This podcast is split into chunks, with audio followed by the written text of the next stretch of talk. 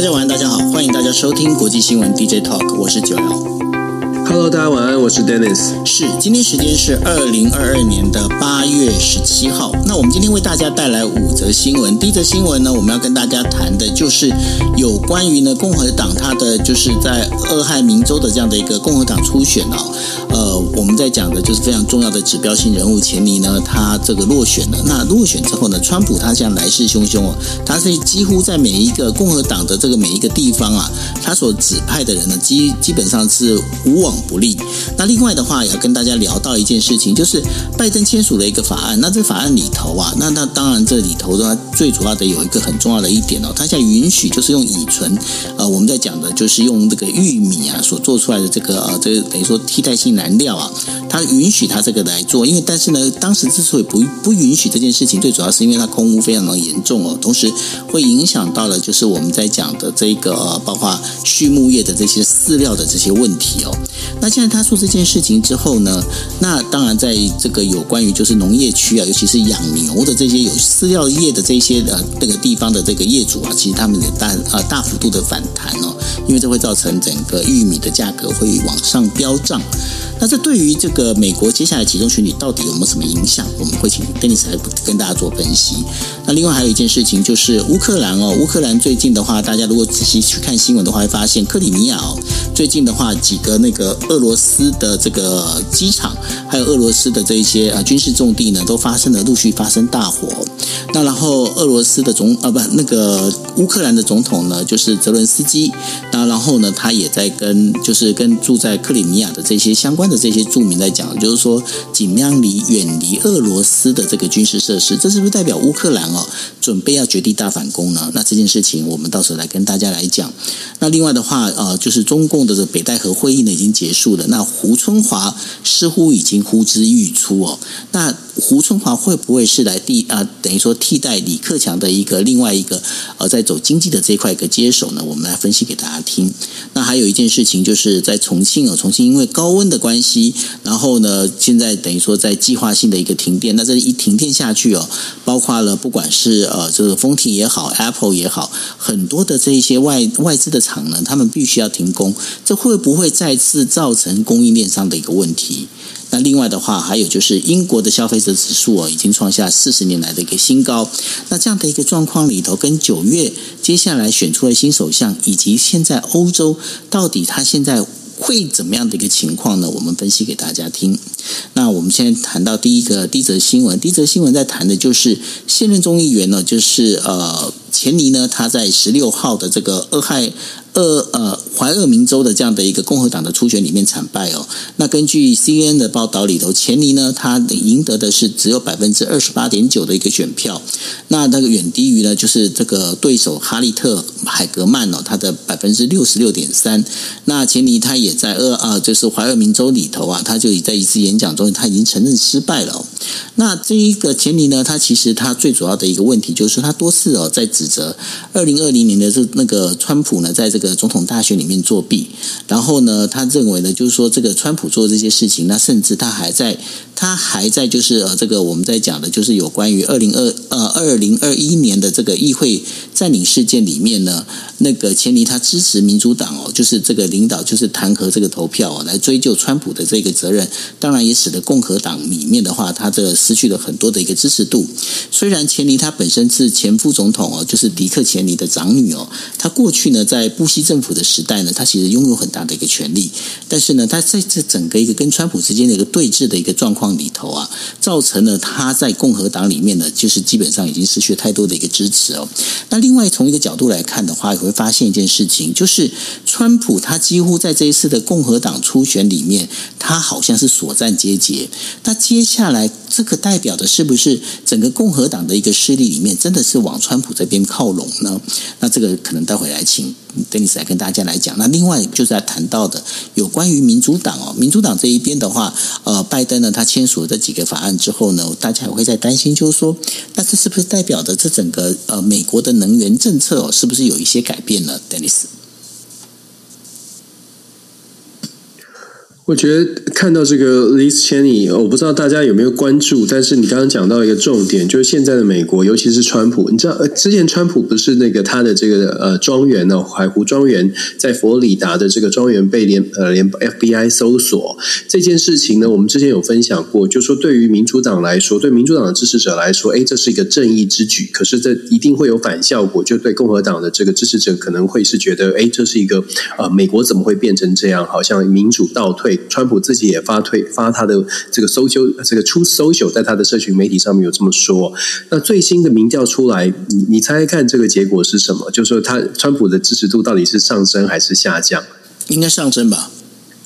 共和党的支持者给他多给他了十个 percent 哦，硬生生的把他跟他的这共和党内的这个崛起的新秀佛罗里达州长这个 DeSantis 的这个支持度整个拉开了，本来领先三十趴，现在拉领先到四十趴。其实这很这很明显，就像九欧你说的，这大家都知道，对共和党的支持者来说，这样的动作会让川普整个是群情激愤的想要支持川普。那目前这个状况，它反映在各美国各州的这个选情，就会像刚刚九欧提到。我们今天报的这个新闻，事实上，川普背书的候选人，他的得到的这个助力就更更大了。因为共和党的支呃初选呢，事实上，共和党的选民会更加的认为共和党必须要团结。现在的美国已经不再是他们看见的美国。当然，大家定义美国可能都不太一样，所以现在共和党的支持者会非常非常的凝聚起来，去找就是跟川普站在同一边的。那你说这个跟川普站在同一边是不是正确呢？是不是是不是理智？其实那就见见仁见智了，完全是。看到你是不是有一个很强的政党立场？可是我们很清楚的知道，川普走的肯定不是所谓的中间路线。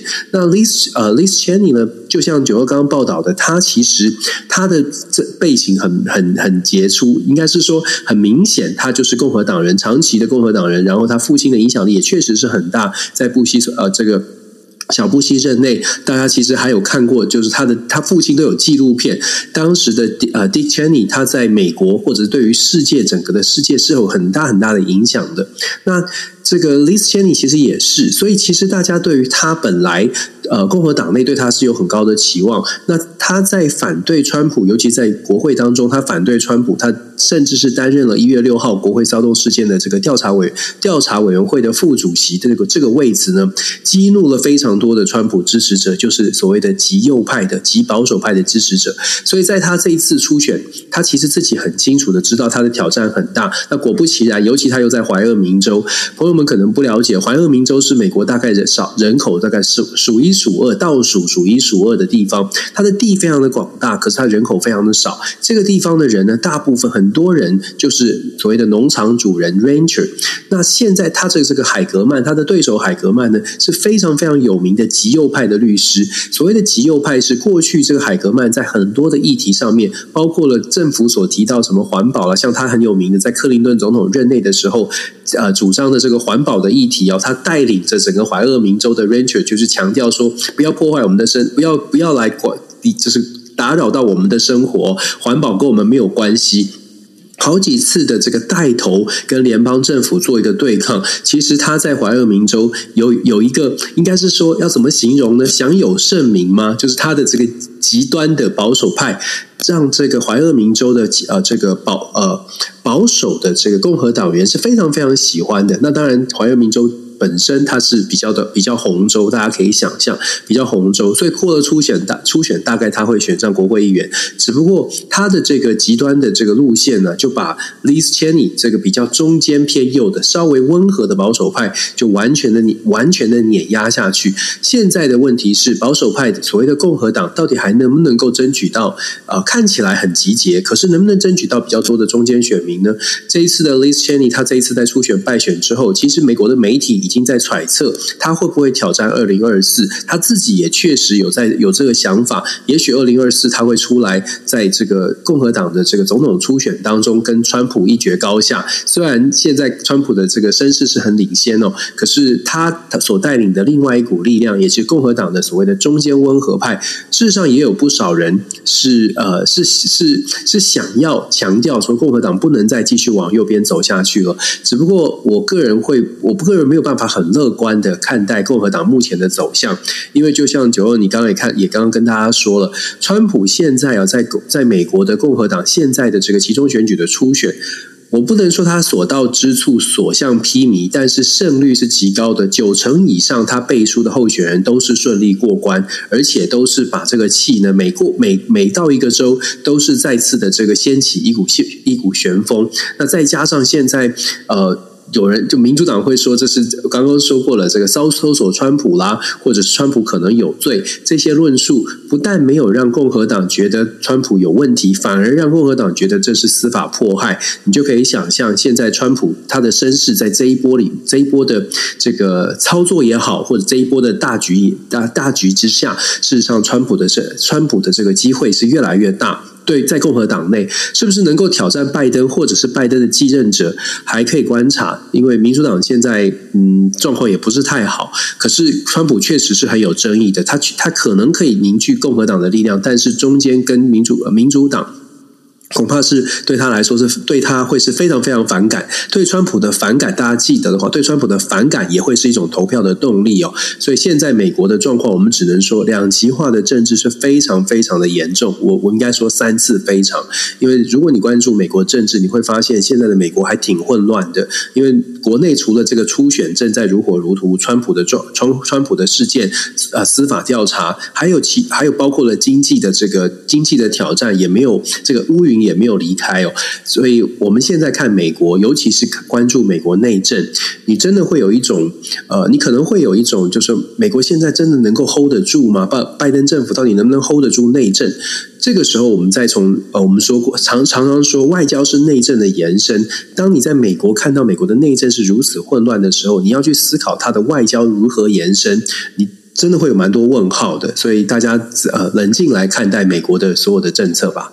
是，那那个拜登在这一次签署的哈，有关于就是我们在讲的这个降低通膨的这样的一个法案里头啊，有两个比较具争议性的这个呃，算是在这个法案里头。当然，第一个就是富人税的部分哦。那然后第二个的话，就是关于呢呃，这整个一个我们在讲的刚刚提到的有关燃料的这样的一个问题。那这样的话，也会让他失去了富人跟呃，我们在讲的就是有关于这个广大农民跟牧场这一些呃，我们在讲农民的这这这一群的这个支持者。这对拜登来讲不是一件非常不好的事情，他为什么要在这时候做这件事情呢？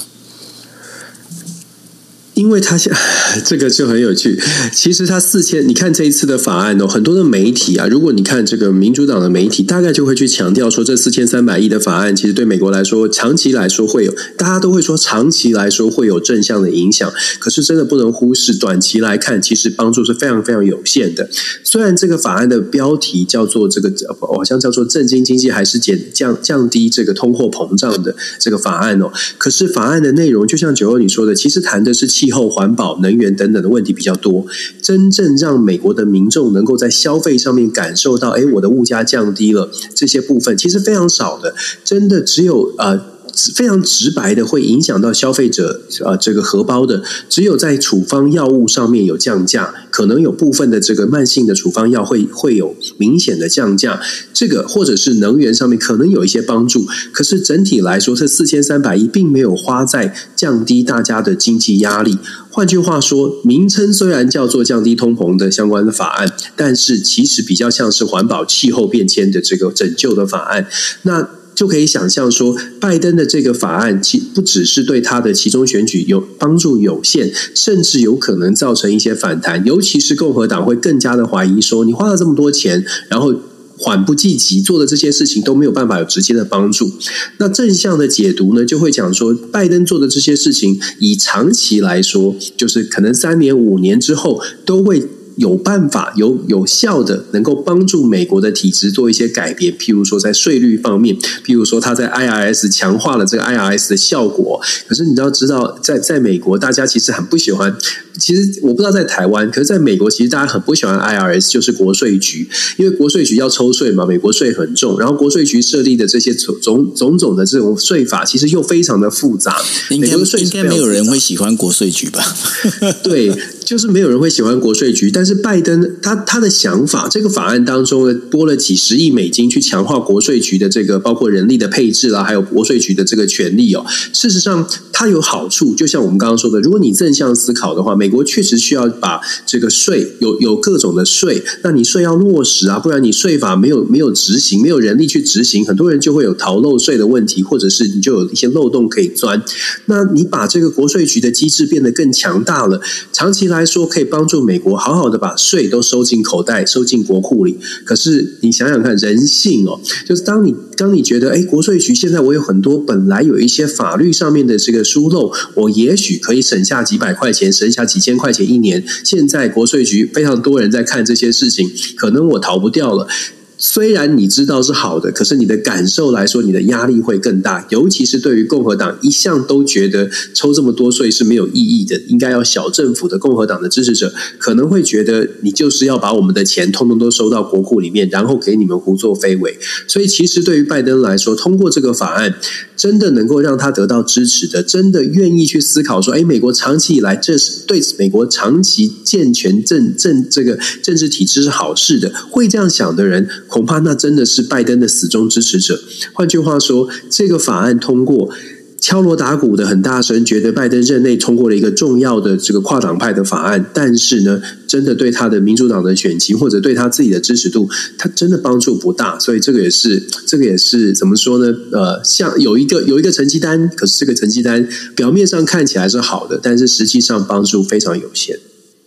是哦，所以说呃，这整个这样接下来的话，对于美国来讲，尤其是其中选举来看哦，它到底会是怎么样的一个做法哦？这个我们到时候可以再持续的再来看，然后看它后面是有什么样的一个效果哦。好，那我们接下来是讲第二个第二则新闻哦。第二则新闻是讲说，乌克兰总统呢，泽伦斯基在星期四的时候呢，他督促呢住在现在在俄罗斯占领区的这些乌克兰居民哦，要尽量的远离俄罗斯的军事设施。那这当中的话，最主要尤其是在呃乌克兰南部的克里米亚半岛啊，那里的话，这个俄罗斯的这个军事设施呢，已经发生了一连串的一个爆炸事件。那然后呢，现在呃。大大概就是在最近的，就最近呃，应该就是今天嘛。然后呢，克里米亚半岛呢又有一个就是俄罗斯的一个弹药库爆炸，那有三千多人是被这样撤离哦。那泽伦斯基就在讲说，可以每天看到就是呃，就是俄罗斯占领区哦，这有发生呃连续的一个爆炸案哦，那能很连续的爆炸的这样的一个报道。然后呢，他就告诉这个住在克里米亚还有就是顿巴斯东部的这个俄罗斯占领区的居民呢，赶快你你们要尽量远离这些军事设施哦。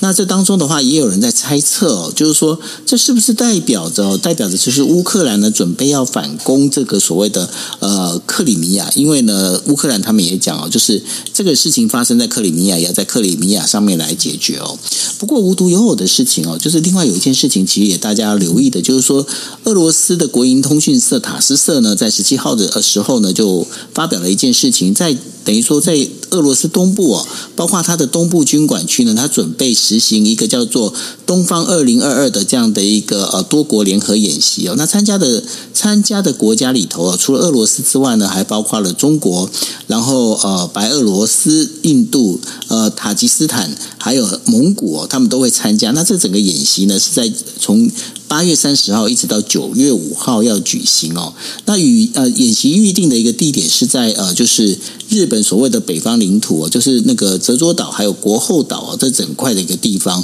那这当中的话，会做这件事情，Dennis，这当中是不是也代表的俄罗斯、中国？而且我觉得这当中有一个还蛮有意思的一个现象哦，就是印度也在里头哦。那这样的整个一个状况，是代表的是整个我们在讲，这已经不是说单纯的就是乌克兰这一块而已，包括东部的这一块哦，整个东亚的部分，其实整个都在一个非常不安定、不稳定的一个状态下。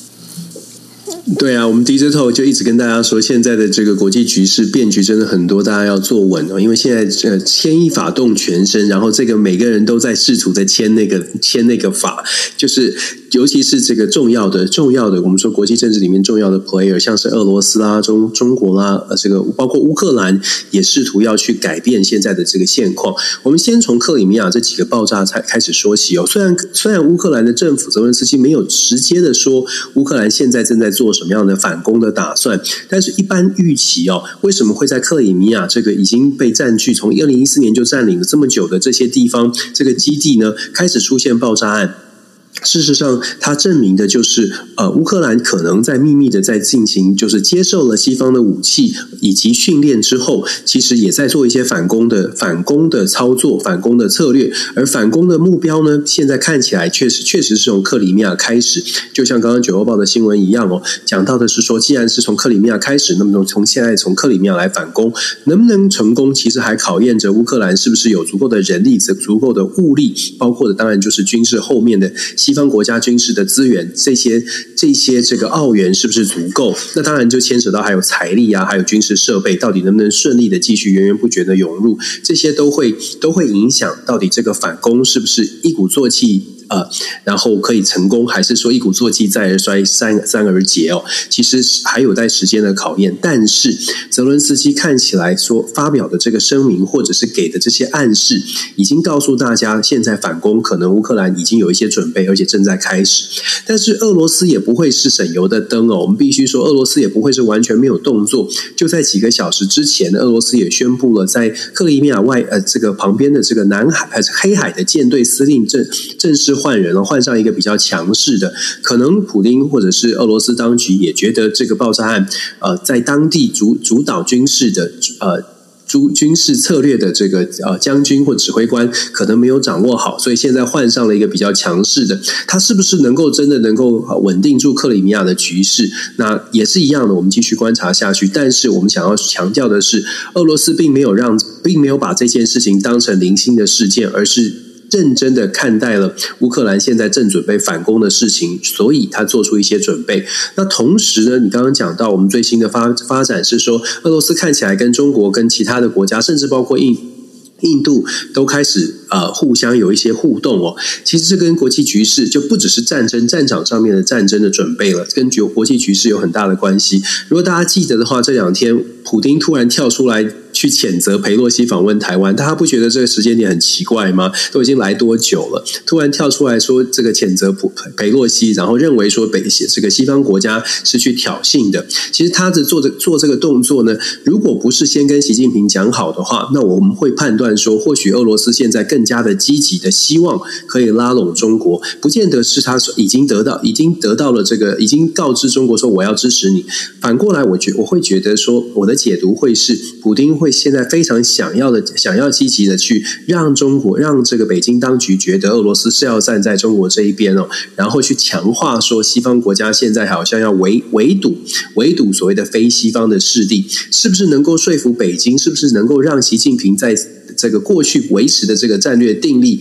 出现了动摇，其实很这个这个很非常值得关注，因为西方也非常担心中俄真的联手。那北京呢，比较聪明的做法，就像我们看到比较聪明的做法是很隐晦的，不会去涉及到乌俄的战争，但是呢，做一做一般的，譬如说经贸的合作，甚至上甚至是军事上面的演习，但是不是直接的跟乌俄战争有关的这些动作，这些合作是有可能做的，因为它释放的不是。不是告诉大家说我要打仗了，是释放出这个讯号，说我有这个选项，给给美国或西方国家知道说中国呢有这个选项。如果你们做出一些做出一些事情来，让我觉得呃。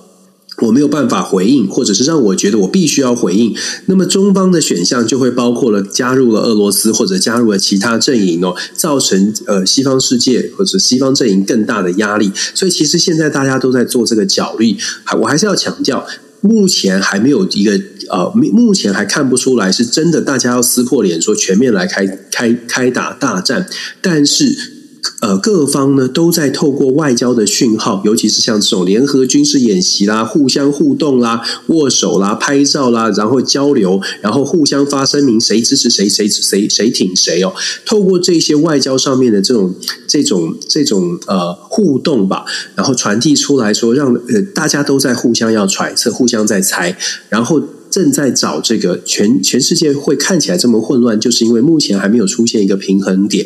没有出现平衡点。我还是要强调，没有出现平衡点的原因，是因为目前每一个人都觉得对方大概还有弱点，每一个人都觉，每一个国家都觉得对方还有弱点，都觉得对方可能还有部分的这个话没有说清楚、讲明白，所以还在试探。这个试探的过程什么时候会终止呢？我我觉得短期之内哦，还会继续继续下去。只要乌俄战争还在，只要乌俄战争还没有停止，那么基本上这个联动的不稳定就还会持续。那我们就可以想象，整个朝鲜半岛、整个台海的局势都会联动的，在试探的过程当中，还会听到很多很多的消息。这个时间点了，其其实，在对台湾来说，最重要的是冷静的停看听，不要贸然行事，不要贸然的跟着哪一国的这种外交的试探而起舞。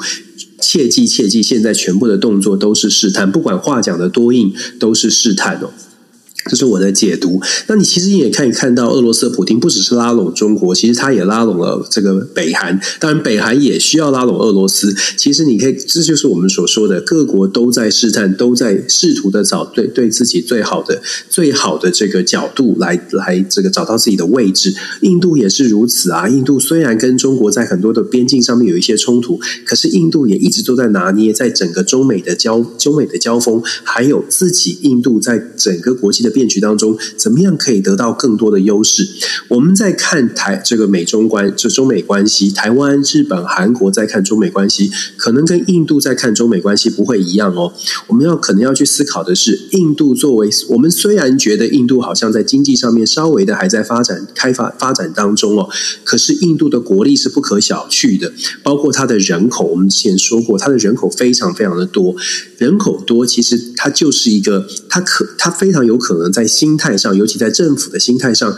就有可能是一个中大型国家的心态。中大型国家不只不会只是想要在夹缝当中求生存，中大型国家会想要发展，会想要找到自己的立足点，不会只是生存。跟台湾想要求生存，韩国想要求生存，恐恐怕不太一样。所以印度才会比较大胆的。刚刚九欧说，为什么会去试探？好像可以跟俄罗斯也可以走在一起，跟中国也可以走，跟美国也可以走，因为印度有他自己的本钱可以真跟这些大国去做一些斡旋，他手上的筹码还是不少的，所以我们看印度的这个外交政策，呃，会会跟我们台湾看我们的这个外交政策会不太一样，大概是这样。是哦，那在谈到就是有关这部分的话，因为我们昨天也在跟大家聊，就是说，呃，现在有很多的这个呃，包括来自不管美国啦、欧洲啦这一些议员哦，准备都要来台湾哦。那在今天的话，也传出了就是呃。日本有一个叫做日华议员恳谈会的，呃，这个会长哦，就是谷物贵司。那他过去的话，他曾他其实他所在的派阀其实换的还蛮多。他曾经是安倍派，后来又变二阶派，然后现在是无派阀。哦，他二十二号到二十四号的时候准备要到台湾访问。那在台湾访问的话。但很很有趣的一点，他除了见过蔡英文要见蔡英文总统之外呢，他还要跟呃国防部的这一些相关的负责人呢要去见面哦。那在看这一次的，因为他这一次的出席呢，是从二零二零年九月的时候，就是李登辉总统的告别式之后呢，第二次来台湾哦。那他来这一次的话，他很可能呢是呃，因为过去在就是安倍还在的时候哦，他曾经也是属于日台之间的很重要的。一个我们在讲的就是一个联络的一个啊，这是很重要的 key man。那所以呢，他这个来的话哦，那后面后续会怎么走法，也值得大家来看。因此，好像现在接下来台湾真的是越来越多议员想要过来看。台湾台湾是一个非常非常受欢迎的地方啊！其实我们跟大家说过，现在的台湾其实它呃很讲很非常直白的来台湾访问，它有太多太多的这个呃加分的效果，或者是正向的效果，就是不不管是对于呃世界各国，尤其是民主国家的呃国会议员。到台湾访问，它代表的是支持支持民主；到台湾访问，代表的是有产业合作的机会；到台湾访问，代表的是他这个呃未来可能可能在这中国的议题上面呃呈现出来的是自己是强势的。然后再来到台湾访问，其实是很舒服的，因为相对来说，我们昨天才讲说，如果你今天跟跟这个世界民主国家的这些政治人物讲说，哎，这个这个肯亚的选举有一些争议哦，你要不要去这边支持一下民主？还是说你要来台湾？其实来台湾很舒服嘛，所以相对来说，这个很很直直白的话，就是来台来台湾，现在对于全世界的民主国家来说，都呃民主国家的政治人物来说都是好的地方。那我我也一直在，我们也一直在强调，台湾现在反而是看看能不能真的摆少一点政治，就是一直在讲说谁来谁来谁来。都都一直在讲说政治上面可以加分加分，真正的加分对于台湾的人民或者产业，真正的加分在于我们做了功课，利用他们来介绍台湾什么事情。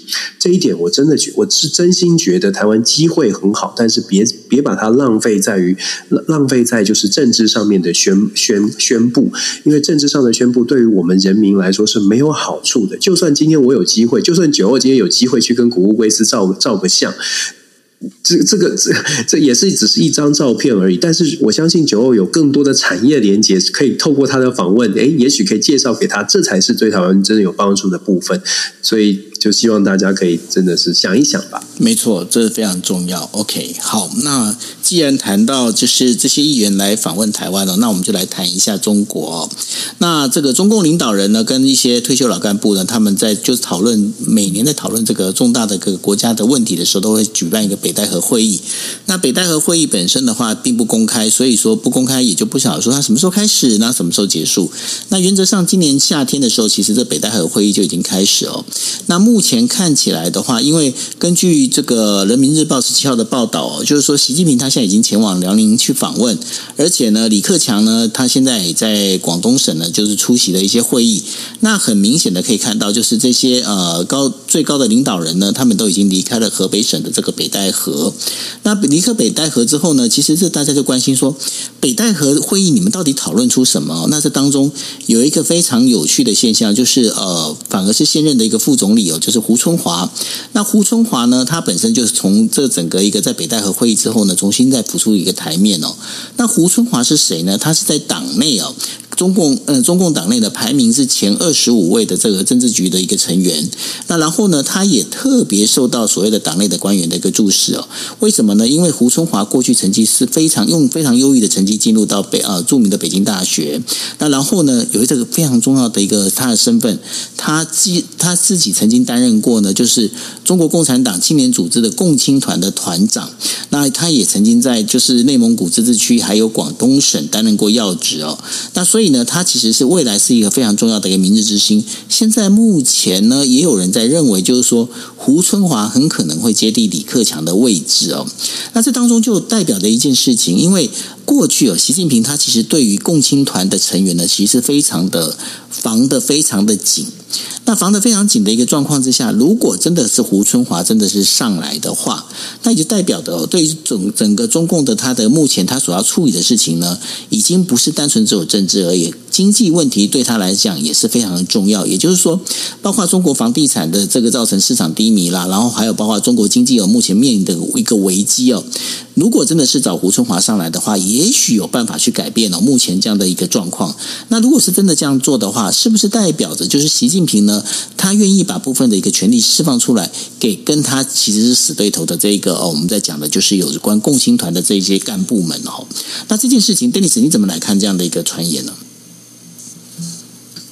这北戴河首先是北戴河会议，因为我们不知道北戴河会议到底什么时候开始，什么时候结束，大家都抓一个时间点。但是大家会会发现，北戴河会议开完呢，是因为习近平出来视导了，到了辽宁啊，到了地方，到到了地方去视察，然后做了一些谈话，所以大家就推测说，哎，北戴河会议开完了。那开完之后呢，就有很多种说法，包括了像是胡春华是不是会接班，是不是有可能取代李克强？因为胡春华在这段时间之后，接连出现了好几出出席了好几个大。型的重要的会议，让大家觉得，哎，或许胡春华就是下一个李克强的接班人。这确实是有这样的揣测，但是实际上的情况还是要等到后后续是不是真的已经尘埃落定，要等到发布才是。但是目前看起来，胡春华确实是有上台的这个可能性。既然讲到胡春华，你刚其实刚刚九欧讲到了，胡春华他是团派出身，所谓的团派就是共青团派，就是共青团派。什么是共青团派呢？其实，在胡锦涛的年代哦，就是二零零二年的时候，这个中共十六大的时时候，那个胡锦涛他们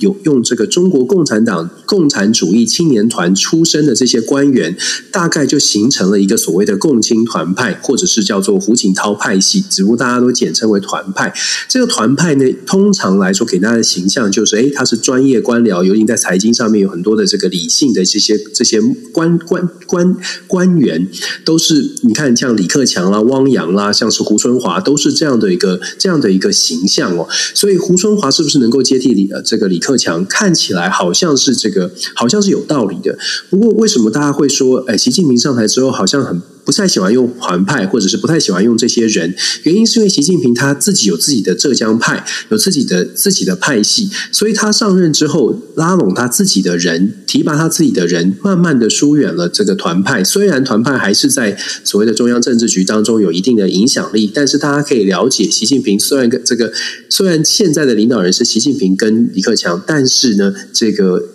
基本上的权力是抓在习近平的手上的，尤其啊，尤其是在二零一八年之后。二零一八年之后，其实中国中国共产党有做一个习近平的带领之下，有做一个叫做深化党和国家机构的改革。这个在十九大的时候提出来。我如果大家说这个讲的比较复杂，但是呢，大家还记得的话，大家如果有关注呃中国的这个政治发展，就知道习近平在他上任，尤其在一七一八年之后，在大力推一件事情，叫做习思想。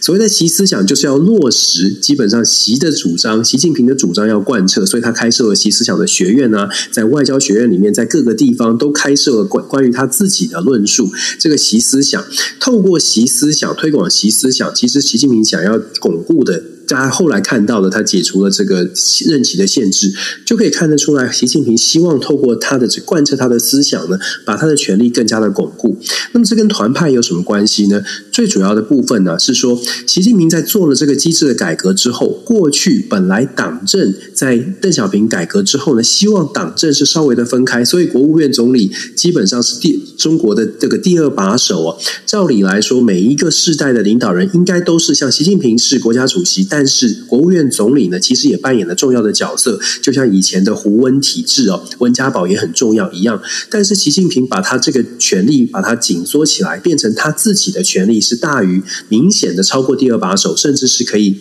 这个主导第二把手。所以在这种状况之之下，习近平他做这个机构的改革，就已经把党政合一慢慢又缩回到变成党政呃，把把党政分开，又慢慢的缩回到在二零一八年之后，又慢慢的紧缩回到了党。政合一。那既然讲到党政合一，胡春华出现有可能取代李克强，他重不重要？他当然还是重要。可是因为权力在党政合一之下，恐怕还是在习近平的手上。因此呢，在这次北戴河会议，其实有很多的外国媒体在分享分析的是，除了胡春华之外，还有什么样的重要的位置是值得思考的？那大家就讲说，政中中共中央的政法委。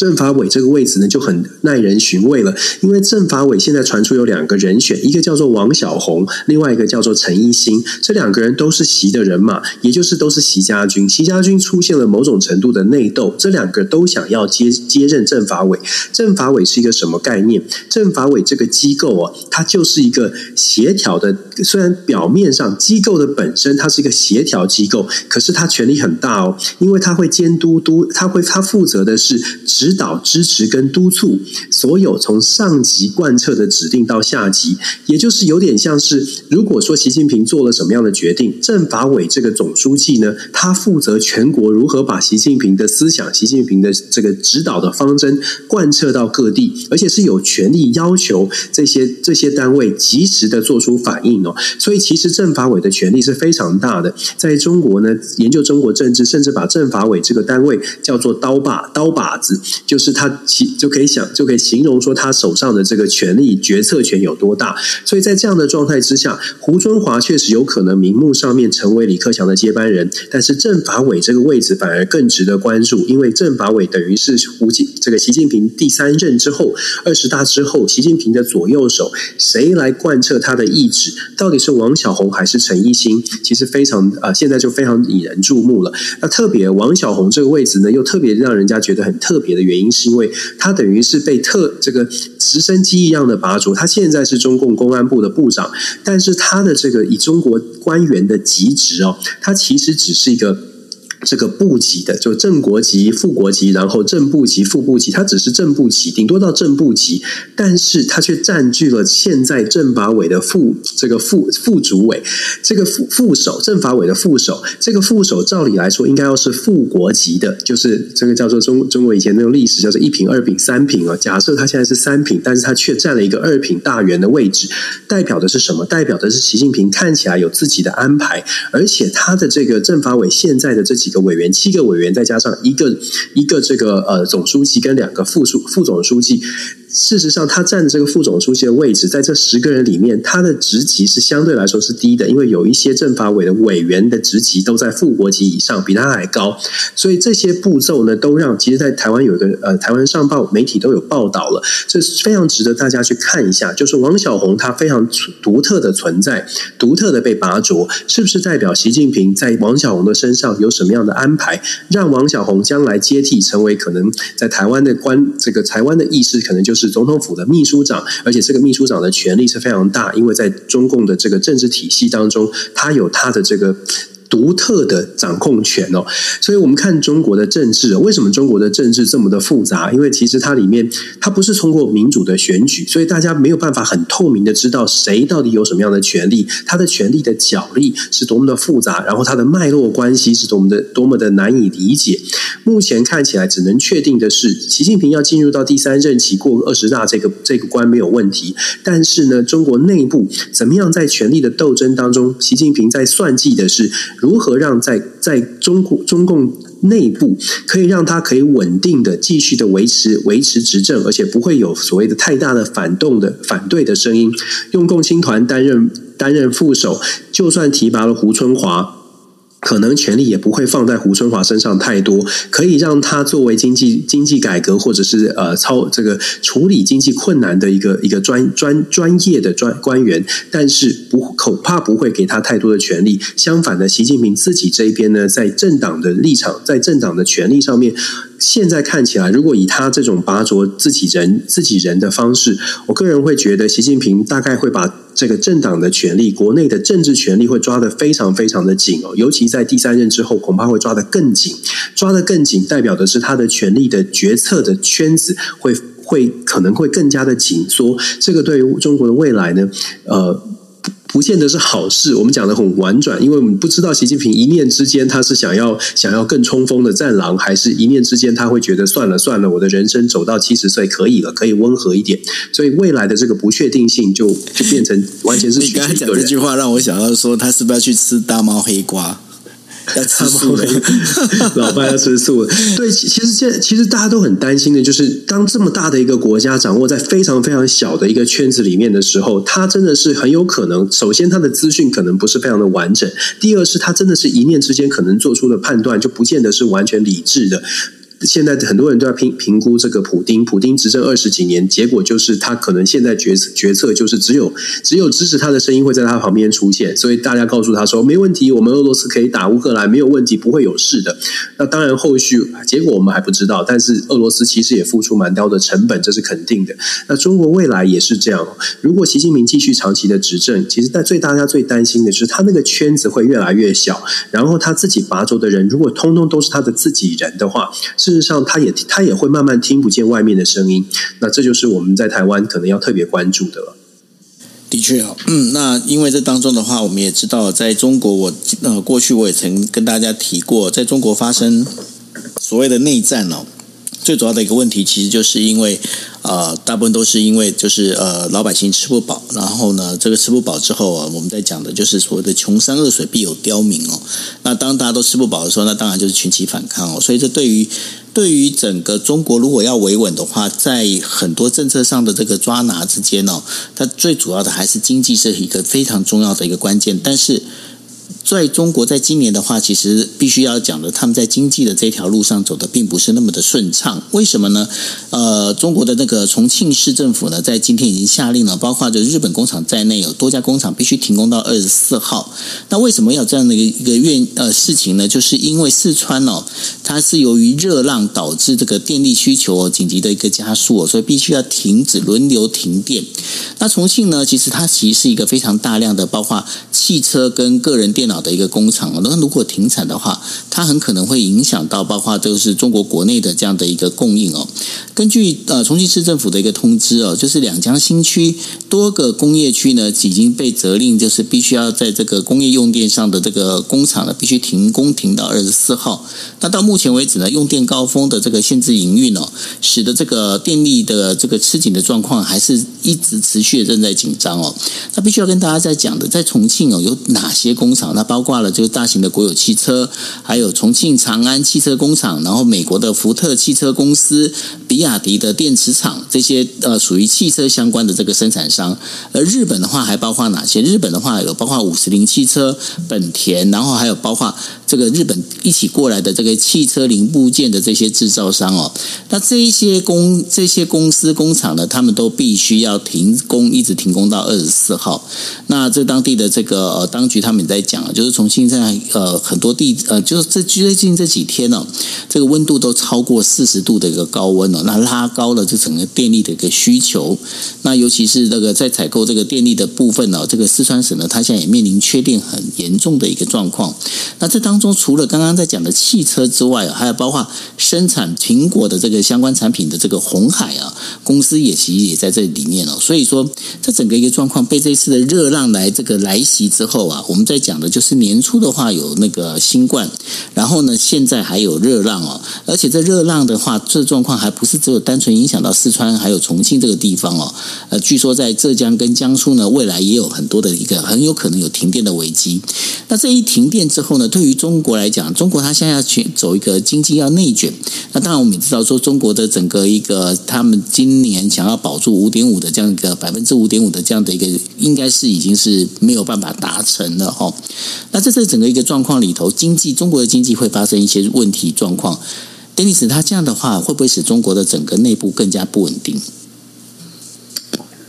当然是，这一定是冲击的。我们其实一直都在说，其实目前中国在，尤其在经济上面遇到的一些挑挑战呢，对他对他的政权而言是非常呃是非常重要的。就说他能不能够过得过得了这些关卡？其实中国在发展的过程当中，我们说这个发展理论都讲得很清楚，就是你发展的过程当中，你一定会从不同的产业，从过去的劳力密集，慢慢的往慢慢的往上提升。可是慢慢往上提升，它必须要有基础基础建设的搭配，包括包括你的道路啦。桥梁啦，用电能源就是一个很大的问题哦。就是你过去你可以用，就是比如说纺织厂啊，你这些这些工厂传统的工厂可能用的这个电量没有那么那么惊人。可是如果你中国一转现在完全要转型成为半导体，譬如说像四川，现在四川非常强调的就是所谓的系，它叫它要做成所谓的这个绿色绿色矽谷哦，或四川这个要也要创造出自己的矽谷哦。做要做这件事情，代表的是要发展高科技的产业，高科技产业。连带的它的用电量就会超过本来的预期。过去可以想象，大家在做这个每个城市在做能源规划的时候，也许可以先超前十年、超前二十年做用电规划的部署。可是中国的发展远远超过了过去十年、二十年的这个想象。也就是改革开放从九零年代到现在哦，八零年代、九零年代到现在，其实四川或者是整个中国在能源的需求上面，它的规划其实没有抓到二零二二年、二零二二的现在会这么快速的需要这么大的电量，所以即便说啊、已经在尽可能的去做一些这个能源的管控，但是。又需求实在太大，导致没有办法跟上。中国大量的招商，西这个外资，刚刚我们讲了这么多公司，大量的来到中国，看的是市场，但是忽略了其实中国自己的中国本身的基础建设，可能可能还跟不上这样的能源需求。所以这是一个结构上面的问题，这需要时间去改变。就算能够买到更多的煤，够就算能够买到更多的。产生更多的能源都需要一些时间。那外在的条件呢？其实我们也知道，其实呃，现在像是呃，中国在加入北京当局，习近平自己在加入了这个所谓的全球环保的各种倡议哦。有讲到一点呢，就是中国也希望能够节能减碳，配合着二零三零、二零五零这种各种的计划来做到零这个低碳排。要做这些事情，中国做的决定就是要关掉部分的煤矿厂。可是关掉部分煤矿厂，就让煤炭的价格在中国就上升了。那过去怎么来弥补这个煤矿的短缺呢？就是来自澳洲的煤。可是澳洲的煤现在又因为国际政治的影响，导致澳洲的煤现在也不能进口。未来我想我相信可能会做一些调整了。澳洲煤不能进口，中国自己的煤煤呃也也没有办法这个大量的像过去一样有这么大的量哦，所以就导致了整个中国的这个火力发电也受到了打击。简单来说，中国所需要的能源自己没有办法生产，那它能够做到的事情，就现在就变成遇到这个困境，遇到再加上天气，天气这么炎热，需要的用电量又上升，这样。中国现在面对的挑战就很大了，就必须要限限电、限电，然后限制生产，限制生产就会直接的影响到这个啊、中国的预期的经济的成长，所以环环环基本上环环相扣，相扣的结果就是中方必须要拿出有效率的办法来解决这个问题，否则就算今度过今年，未来还是有有很大的挑战，要要怎么样能够稳稳定的供应电、那供应能源、供应电，这是这是中国一个这个这个。嗯，要要做的事情很多啦，所以从内部的问题哦，我们去看说中国，我们在讲，常常一直都在讲说，外交肯一定是内政的延伸，你不可能国家里在失火，然后你说我先来，我出先来出去跟人家打个球，先先来出去跟人家跟人家这个搞关系来，不可能的，你一定要把家里的这个火灭掉。所以当中国国内遇到遇到遇到这种状况的时候，他肯定在外交政策上面。可能会讲得很硬，但是做的会非常有限。这是我们在看，呃，不只是在中国，看美国。我们刚刚一开始谈美国，看中国，看俄罗斯，其实都遇到同样的问题。那目前现在看起来，中方在国内要解决这些问题呢，它需要时间，它也需要稳定的状况才能做到。所以我个人会判断，就是因为这样的一个状况，所以呃，整个的外交上面我们会看到很混乱，言辞交锋很多。我刚刚跟跟大家也也是分享过，我的看法是，我们会看到国际舞台上面会很多的言辞交锋，但是真的大家稍安勿躁，因为每一个国家真的能够拿出来的力量是相当有限的。当然，这个假设是假设大家都还是理。理智的状态哦，所谓的理智就是我们没有要跟你这个这个一翻两瞪眼哦。如果你要照走，真的进进入到不理性的，就是惹火了大家，就是决定就是完全不管不管后果的，那这种这种状况变数就会更大。但是以国家的领导人或者是以整整个国大国的呃战略思考的话，通常不会发现，通常不会发生完全不理智，说我不顾不顾一切，我就要来采取军事行动。所以大家呃稳定谨慎。的来看待就好了，稍微的稍安勿躁比较重要。是哦，那真的就是呃，接下来哦，尤其是我经常也在跟大家在提的，就是二零二三年的整个一个经济危机哦，就是经济等于说我们在讲的经济成长这个。这个停滞这件事情哦，看来是呃在所难免哦。为什么会这样讲呢？就是说呃，包括英国的这个通货膨胀哦，它现在也已经宣布达到两位数哦。英国统计局在十七号的时候公布七月份的消费者价格指数 CPI 呢，它已经上涨了百分之十点一。那那这个整个增速的话，在六月比比起来的话，已经多提高了零点七个百分点。但是当中的话，包括食品还有各项的服务业的这个各个领域有价格都在上涨。那目前在估估算的话，可能到十月份，这整个一个上涨的一个趋那个速度会更加加快。到时候，包括了就是电力跟天然气的价格呢，也会持续的在往上飙涨哦。那这个整个一个预期里头啊，就是这大概是从一九八二年呃上半年以来到现在，这是已经超过了四十年年来的最高水准哦，所以最高水平。那这当中的话，包括涨幅很高的就是食品跟非酒精类呢，在同比增长的是十二百分之十二点六。那然后呢，包括啊，面包啦、鱼肉啊，这也上涨了，大就是两到四个百分点哦。那在这整个一个状况里面，当然也就反映到所谓的劳动力需求啊的一些相关的服务价格呢，他们就在普遍的一个上涨哦。所以说，对于呃，就是呃，英国的这个监管机构哦，他在就是在估算了，现在典型的家庭啊，大概在十月的时候呢，它的一个标准的一个成本哦，将会增加百分之八十，达到每年的话要要花费的大概是有三千五百二十。呃，呃，八十二英镑这样的一个费用哦，Dennis，好像接下来二零二三年的日子会更难过。确，我该怎么说呢？确实是这样，就是说，我们当然要比乐观的看待每一天了。但是有很多的数字、客观的指标告诉我们的是，前面的路可能会稍微的更加的紧绷一些，尤其是整个国际的这个混乱的局势。在这种混乱局势之下，我们大概之前也跟大家说过了，这个混乱局势，如果你从国家利益的角度思考，你会发现各国会更加的重视自己的利益，先能够守得住。所以，对于整个对外关系，甚至是贸易，都会稍微的更加谨慎。那因英国呢，现在面对的一个是高高通膨，它的高通膨来自的来自的这个主要的原因也是也是因为乌俄战争，必须说它也是跟能源跟食物是有关系的。这两个价格的高涨，导致英国的消费者物价整个往上窜，窜到了百分之十点一，也是创下了几呃这个非创下了新的纪录哦。十点一这个概念哦，如果照道理来说，应该会对英国的政治人物产生蛮大的压力。可是现在刚好英国正在进行首相的选举哦，那也有趣的事情是。按照道理来说呢，现在英国首相现在一个是 Liz 呃 Liz Truss，就是他的这个呃女性的这个前呃国防部就现在就国防国防这个英国的国防部长，然后另外呢是这个 Sunak，Sunak 他是他是财经财经的这个呃专家哦。照道理来说，英国这种呃高高的这个通膨可能会让很多的英国民众觉得，我们应该找一个财经专家，我们应该找一个稳健可以搞好经济的人。可是恰恰相反的是现在这个 Liz Truss 基本上，我们不敢说百分之百，但是非常可非常笃定，他现在是稳定的领先哦，领先的幅度拉开到到百分之二三十以上了。可以说 Truss 大概就会接任下任的英国首相，大概九月五号最后最后结果出炉。那目前看起来呢，他大概是比较稳当的。那他的稳当代表什么呢？他代他的稳当代表了现目前的英国至少保守派的选民，虽然看到了通货膨胀，但是可能还是觉得说。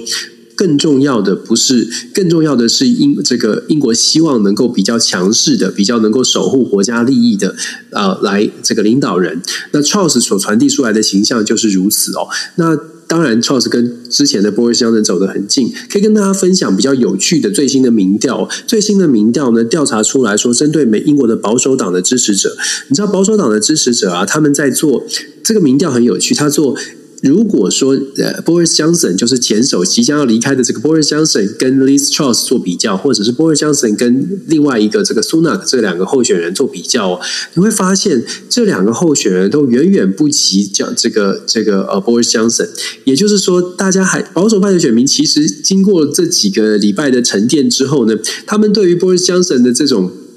反感，或者觉得哎怎么怎么这个没有道德观，这种反感已经已经不见了。又再次的觉得还是波尔江森比较好，所以我们说波尔江森这一次当然他会下台了，但是波尔江森未来的政治政治生政治生涯恐怕还没有这么容易结束，就像美国美国的川普一样哦。那么回到说现在的这个首相 Liz Liz Truss 现在如果说他接任首相之后，他面面对到的最大的讨最大的考验，就会是现在的这个英国的经济危机。我们之前也跟大家讲过，英国其实。真正的危机还没有来，我我自己的判断，真正危机还没有来，因为目前只是因为乌俄战争受到这个受到乌俄战争影响，所以能源跟这个食呃食物价格高涨。可是我们说过了，英国脱欧之后，其实英国到目前为止没有一个确没有像过去在欧盟国家一样，还可以享受欧盟的这个市场。虽然有签了相对应的法案，但是呢，英国其实更需要的是整个更大的市场。我们之前说过了，英国为什么要跑到东南亚国家？为什么要跑到亚洲来？为什么？要跑，赶快的找跟美国进行一些协议，原因就是因为当当英国脱欧之后，其实本来拥有的欧洲的市场就会受到影响，可是很。幸运也很不幸的是，到目前为止还没有受到任何的挑战，因为过去 COVID 到现在为止呢，还没有完全的恢复到 COVID 之前的贸易的总额哦。所以，我们说英国现在的物价高高通膨，其实呃只是刚刚，恐怕只是刚刚开始，因为接下来真正要面对的危机是英国的货怎么怎么出去，英国的市场在哪里？如果英英国在这个未来呢，没有能够尽快的找到它的货物的出出口的地方，出口的市场没有找。找到一个稳定的这个市场来支撑，事实上，英国有可能面临到的经济挑战会更大一些。这个时候就不会是不会只是保守派选民支持 Charles 继续支持乌克兰，或者继续强调英国的英国多么多么要这个成为英国人的英国，就不是这么简单了。那未来英国的挑战，呃。可能可能是欧洲国家当中反，反反而是呃，这个这个挑战可能来得慢一些，可是可是可能挑战会蛮这个来的是会蛮蛮大的。这个我我没有那么乐观的面对英国的未来。是，那稍微更正一下，刚刚呃，Dennis 跟大家讲的，Charles 他本身他是外交部长，他不是国防部外交部长，对对对对对对，对，不是国防，抱歉，对，对，没关系，这个是赶快先跟大家更正一下哦。那不过这样看起来的话，感觉。嗯，那英国的话，他接下来你认为他现在最主要的，因为像他也积极的希望能够加入 T P T P P 嘛，呃，对，是啊，对他来说很重要，对他来说非常重要，因为他如果这个离开欧盟的话，他想要加入到这边来，那对于台湾来讲，在台湾会有机会吗？因为我们在讲说，好像呃月底的时候也会有一些英国的议员要来台湾访问，对不对？是，但是我首先英国要加入要十加入 CPTPP 要十一个会员国全部都同意，所以英国机会很大，因为英加入 CPTPP，英目前 CPTPP 还没有欧还没有欧洲的国家，所以对 CPTPP 来说呢，如果有英国的加入，某种程度你就想象 CPTPP 国家如果有一个货物，他想要去试试看欧洲市场、欧洲人的口味、欧洲人的水温，事实上英国会是一个不错的门户，所以它有它的利基，英国有加入的。道理跟原因哦，好处就互惠的好处。可是台湾遇到的就是政治上面的政治上面的问题哦，要十一个国家通通都同意，代表这十一个国家有一个共识，就是说我不管中国的想法。但这非常困难，因为像是新加坡、马来西亚，其实他们非常有可能就是被抱持的保留的态度。台湾在贸易对外贸易上面，目前看起来最最有希望的，就是我们之前所说到的这个透过美国，目前台美的关系良好，再加上中美的竞争。虽然过到目前为止，美国在目前的状态之下，美国人其实是反对所谓的全球化，反对对其他的国家开放市场。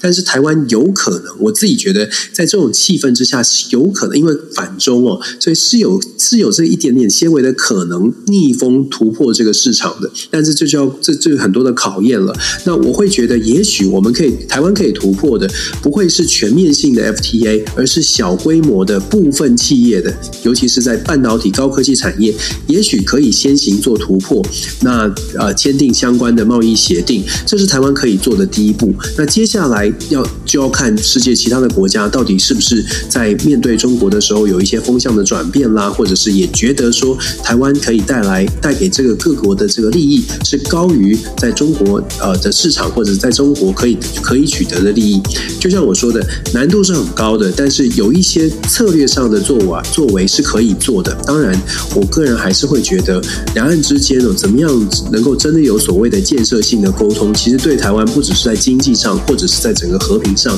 可能才是真的让大家觉得会安心一些。当然，这当然了，这个就是说难难度是确实是不小了。是，那所以呢，也希望大家哦，就是持续的锁定我们国际新闻 DJ Talk。那大家除了就是呃，在我们在讲，我们每现在每一呃每个星期二到星期四呃晚上的十一点四十五分呢，我们会跟大家讲一个小时，大概有五则新国际新闻，当大家来整理出来之外呢，我们其实我们在呃大家可以看到现在呃在呃我们的这个房间上头有 Dennis 的全球政治笔记，大家可以点击进去呢，那然后可以去。加入这个 podcast，那当然，如果你已经是加入 podcast 的话，那我们也希望啊、大家能够把我们的这个 podcast 呢，能够广发给啊、其他还没有当成我们的这个听友的这些好朋友们，让他们能够分享，那让我们这些呢，这个声音能够传得更远，传得更多，传得更久。OK，好，那这就是我们今天为大家带来的国际新闻 DJ Talk。那我们明天一样，就是晚上的十一点四十五分再见喽，大家晚安，拜拜。大家晚安，拜拜。